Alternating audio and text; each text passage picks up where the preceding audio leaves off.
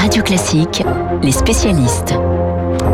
Nous allons évidemment parler des médias tout à l'heure avec euh, David Barrault pour l'affaire française qui concerne TF1 M6. Mais vous allez voir qu'avec Dimitri, nous sommes les petits joueurs car euh, effectivement, dans le domaine des médias, ça bouge aussi considérablement aux États-Unis. Mais nous allons partir euh, en Colombie. Vous savez que la Colombie, c'est ce pays qui est juste à côté du Venezuela, donc au nord de l'Amérique latine, où des manifestations violentes se déroulent depuis trois semaines et que suit évidemment avec attention Emmanuel Fou. Elles ont déjà fait 42 morts et 800 blessés, selon un bilan officiel. La cible des manifestants, c'est la politique économique du gouvernement conservateur, Emmanuel. Oui, Guillaume, mais au fur et à mesure que les cortèges euh, s'allongeaient ces derniers jours, les raisons de la colère des Colombiens se sont accumulées. Il y a eu d'abord une réforme fiscale destinée à financer le coût de la pandémie par des hausses d'impôts et un élargissement de la TVA. Il faut dire que l'économie colombienne a plongé de près de 7% l'an dernier. Les mesures frappaient les classes moyennes de plein fouet et rejetées par l'opposition, les syndicats, mais même certains cadres du parti au pouvoir le projet a été finalement euh, vite retiré par le président Ivan Duque. Mais d'autres revendications sont apparues entre-temps et le front antigouvernemental s'est agrandi aux étudiants, aux défenseurs de l'environnement, aux indigènes, dans le viseur aussi une réforme de santé qui euh, visait à restreindre l'accès à des soins de qualité pour tous les Colombiens. Il faut dire qu'en trois ans de pouvoir, le président de droite, Ivan Duque, a connu un mouvement de contestation chaque année. Jusqu'à présent, la rue réclamait surtout des mesures sociales pour les aider à penser les plaies de la guerre civile menée pendant plus de 50 ans par euh, les guérilleros des FARC. Eh bien, cette fois-ci, il y a clairement une demande d'amélioration des conditions de vie et un refus de se serrer la ceinture pour effacer la récession due à la grande crise sanitaire depuis un an. On estime que 42% des Colombiens vivent désormais en dessous du seuil de pauvreté. Et puis il y a Emmanuel les violences policières. Oui, les manifestations euh, tendaient à se calmer récemment, et puis, puisque le gouvernement reculait sur à peu près tout. Et puis la semaine dernière, le suicide d'une adolescente après une arrestation musclée a fait remonter la tension d'un coup. La jeune fille avait 17 ans et elle manifestait dans sa ville de Popayan, dans le sud-ouest du pays, lorsqu'elle a été interpellée et emmenée de force, pieds et poings liés par des policiers anti-émeutes. Sur une vidéo, on l'entend crier alors qu'elle est emmenée au commissariat. La jeune fille dit ensuite avoir été battue, avoir subi des attouchements de la part de certains policiers.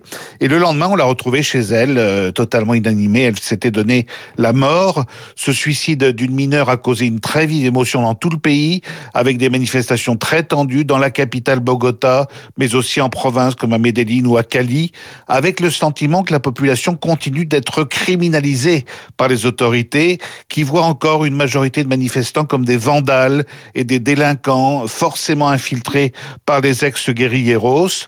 Alors, aux dernières nouvelles, le médiateur du gouvernement a proposé l'ouverture d'un dialogue direct avec le président lui-même et le comité de, des grévistes, lui, incite, insiste sur l'urgence de désarmer le pays pour que les jeunes Colombiens ne risquent pas leur peau à chaque fois qu'ils descendent dans la rue. 7h45 sur l'antenne de Radio Classique. Voici ce close-up donc euh, sur la situation en Colombie.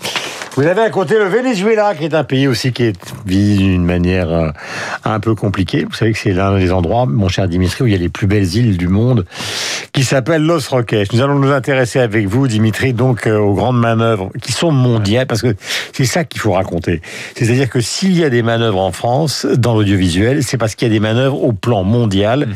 et que tout le monde essaye de grossir autour de cet évidemment de ce phénomène qui est celui des plateformes. Et alors là, c'est plus TF1, M6, c'est carrément l'étage du dessus, c'est-à-dire des géants. Moi, je vais laisser à David euh, le soin de vous raconter TF1 M6, mais Tout à l'heure, effectivement, vous avez raison. Le mouvement de consolidation, il est indispensable, surtout dans le paysage télévisuel européen qui est extrêmement fragmenté. On a des marchés nationaux, euh, des petits acteurs qui parfois tentent de s'unir. Regardez la plateforme Salto, par exemple, TF1, M6, France Télévisions. Ils lancent une plateforme commune au mois d'octobre. Dernier comptage, 200 000 abonnés. Et dans ce lot, on ne sait pas combien en fait sont en période d'essai d'un mois gratuite et peut- sont-ils restés après. On ne sait pas trop. À titre Ouais, de on est très loin de Netflix, euh, Voilà, 8 millions d'Amazon et Ouais. d'Apple TV. Alors voilà, les chiffres sont les suivants. Euh, Netflix, 8 8 millions d'abonnés en France. Mhm. Euh, à l'échelle de la planète, je sais pas, on a passé le cap des 200 millions depuis longtemps. 200 millions, c'est le ticket d'entrée moyen aussi. Prime Video, par exemple, le service euh, vidéo Mhm. auquel vous avez accès si vous êtes abonné Prime, pareil, ils sont à 200 millions. Et voilà, aujourd'hui, tout le monde a peur de ces, de ces géants. Si Alors, prend- qu'est-ce qui est en train de bouger ce matin, enfin de ces dernières heures aux Oui. États-Unis Alors, la dernière information en date, c'est Amazon qui est en, en discussion avec MGM. MGM, grand studio hollywoodien, c'est James Bond, euh, c'est Fargo, c'est euh, La Servante écarlate par exemple, c'est Le Hobbit, enfin des franchises de ce type-là qui d'ailleurs sont déjà distribuées sur Prime Video. Ça coûterait 9 milliards, c'est-à-dire une bouchée de pain pour un groupe comme Amazon, euh, sachant qu'MGM c'est un groupe qui a failli disparaître Mhm. au tournant de la crise financière en 2008-2010. Euh, sachant qu'Amazon est aussi signer un accord avec la NFL pour 1 milliard de dollars sur, euh, je crois, c'est 8 ans. Je ne vais pas vous dire de bêtises. Donc la NFL, c'est le football américain. Voilà. D'un autre de l'autre côté, donc vous avez ces plateformes qui sont euh, à l'achat sur euh, des catalogues énormes euh, du cinéma. Netflix avait tenté aussi d'acheter MGM. Bon, ça c'est pas fait. Et puis vous avez tous ces opérateurs télécoms qui il y a quelques années s'étaient dit, bah vous savez ce qui, on a les tuyaux, autant qu'on ait le contenu de ces tuyaux et qui achetaient des studios. C'est par exemple Comcast qui avait acheté Universal. C'est euh, c'est aussi euh, Viacom CBS, donc c'est des réseaux qu'on connaît pas chez nous, mais qui achetait la Paramount. Et c'était AT&T, donc grand opérateur télécom, euh, qui est un peu comme si Orange, si vous voulez, aux États-Unis, qui achetait la Warner Bros et qui là décide de fusionner Warner, Warner Media, avec un autre groupe qui s'appelle Discovery. Là, c'est plus de 200 chaînes dans le monde, c'est notamment le catalogue Eurosport. Alors, vous avez, vous avez ces deux phénomènes, des plateformes qui continuent de grossir, euh, des opérateurs télécoms qui comprennent qu'à vouloir tout faire, c'est-à-dire les tuyaux, la 5G, tout ça coûte extrêmement cher, plus du catalogue, c'est quand même, c'est quand même compliqué. Donc, vaut mieux créer des géants du contenu séparés euh, des télécoms. Et voilà, voilà la situation dans laquelle on est. Et finalement, c'est vrai que TF1, M6, euh, c'est une opération majeure à l'échelle française, mais c'est quand même tout petit à l'échelle de ce qui se passe euh, notamment aux États-Unis, avec ces catalogues gigantesques qui, sont en train d'être constitués et qui, évidemment, euh, sont diffusés sur l'ensemble de la planète. hein. Voilà les grands films de la MGM, vous les connaissez, Bénur, Mogambo avec Ava Gardner, et même évidemment le célèbre film avec Sid Charisse, Sid Charisse, comment puis-je écorcher ce nom de cette femme sublime, Fred Astaire, qui s'appelle euh, Tous en scène.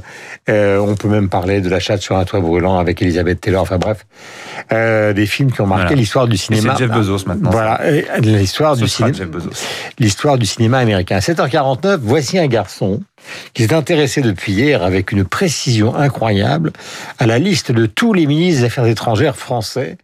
C'est.